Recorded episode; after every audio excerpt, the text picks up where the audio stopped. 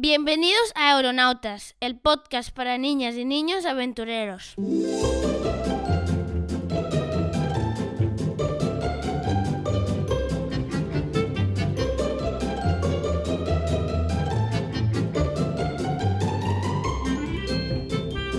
Hola aeronauta. ¿Te gustó mi primera historia? La de la fantástica Sophie Blanchard.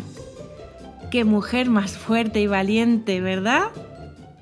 Pues hoy nos quedaremos de nuevo en Francia, pero viajaremos hacia el sureste, a la ciudad de Lyon, para conocer a otra pionera, Elisabeth Tible, la primera mujer en subirse a un globo aerostático. Sí, sí, la primera. Cuando Elizabeth subió al globo era el año 1784, un año bisiesto. ¿Sabes lo que es un año bisiesto? Bueno, por si acaso te lo cuento. Cada cuatro años, nuestro calendario tiene un día más.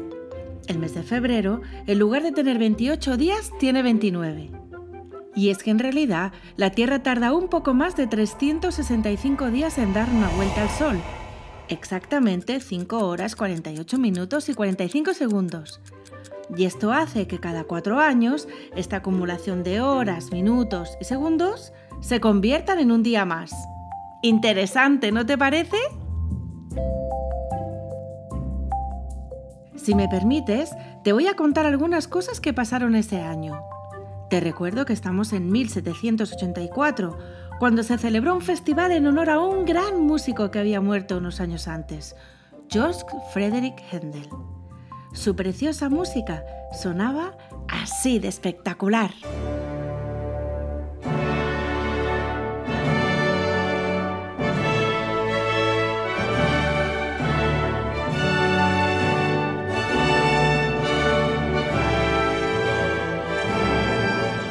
Quiero contarte otra cosa muy fuerte que pasó ese año. El volcán Laki de Islandia terminó su erupción que había durado ocho meses. ¿Y sabes qué? Pues que sus gases eran tan espesos y habían estado tantos meses en el aire que hizo bajar las temperaturas en todo el continente europeo, porque la luz del sol no podía pasar. ¡Uf! ¡Qué frío! Te aconsejo que hagas el experimento del volcán. Es muy divertido y te lo pasarás muy bien preparándolo y viendo cómo se produce la erupción. Si eres pequeño o pequeña, ya sabes, debes hacerlo con la ayuda de un adulto. Bueno, pues ahora que ya sabes algunas de las cosas que pasaban en ese momento, hablemos de Elizabeth Tible, nuestra protagonista.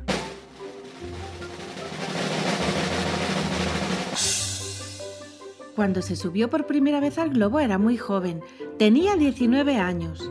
Y solo habían pasado unos pocos meses desde que los primeros aeronautas se habían subido a un globo.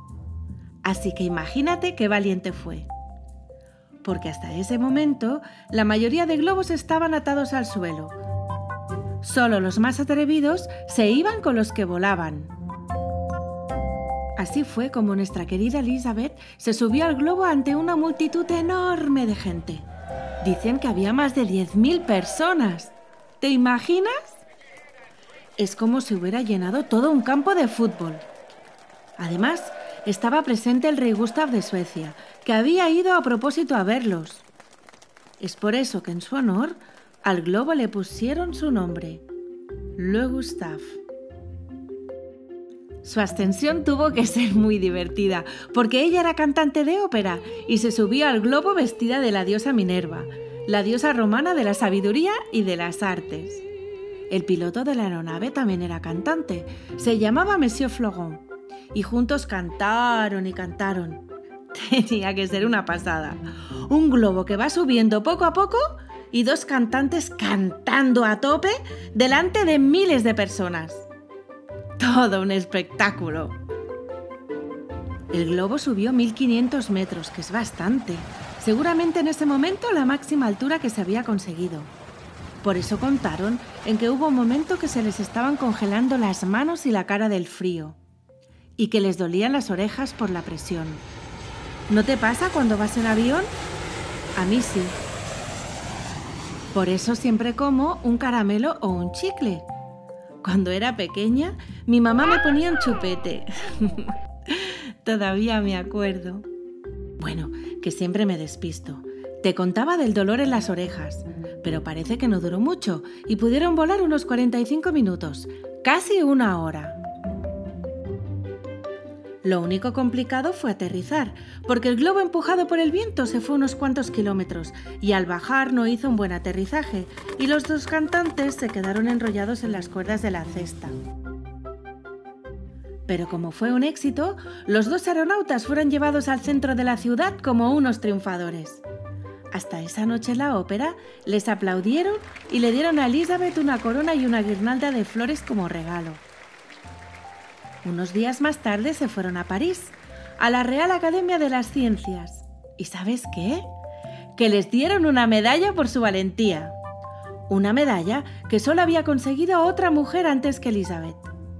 Imaginaros qué difícil era que te la dieran, especialmente si eras mujer en esa época.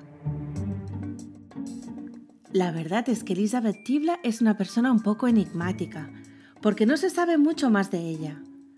Sabemos que era una cantante de ópera y que decían que tenía la voz como la de un pajarito. Pero no sabemos si después de este éxito aéreo siguió cantando en teatros de ópera o qué sucedió en su vida.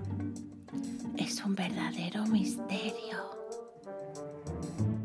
Lo que sabemos es que su vuelo fue tan importante que 200 años más tarde todavía se recordó con la emisión de sellos postales que lo celebraban y que hace unos años le dedicaron una película titulada Venus en la nave de las nubes. También la puedes encontrar en el libro récord de los Guinness. Búscala y verás. Porque ella fue muy importante por ser la primera mujer aeronauta de la historia. Y hasta aquí mi historia de hoy. Te espero en mi próxima aventura. Esta vez te presentaré a dos importantes aeronautas pero no te voy a decir sus nombres. Así será una sorpresa. Hasta el próximo episodio, aeronauta. Si te ha gustado la historia que te hemos contado, te invito a que conozcas un poco más sobre nuestro personaje de hoy y alguna sorpresa más visitando globusmagicus.com. Eso sí, si eres pequeño o pequeña, vas a necesitar la ayuda de un adulto. Aeronautas es una producción de Globus Magicus.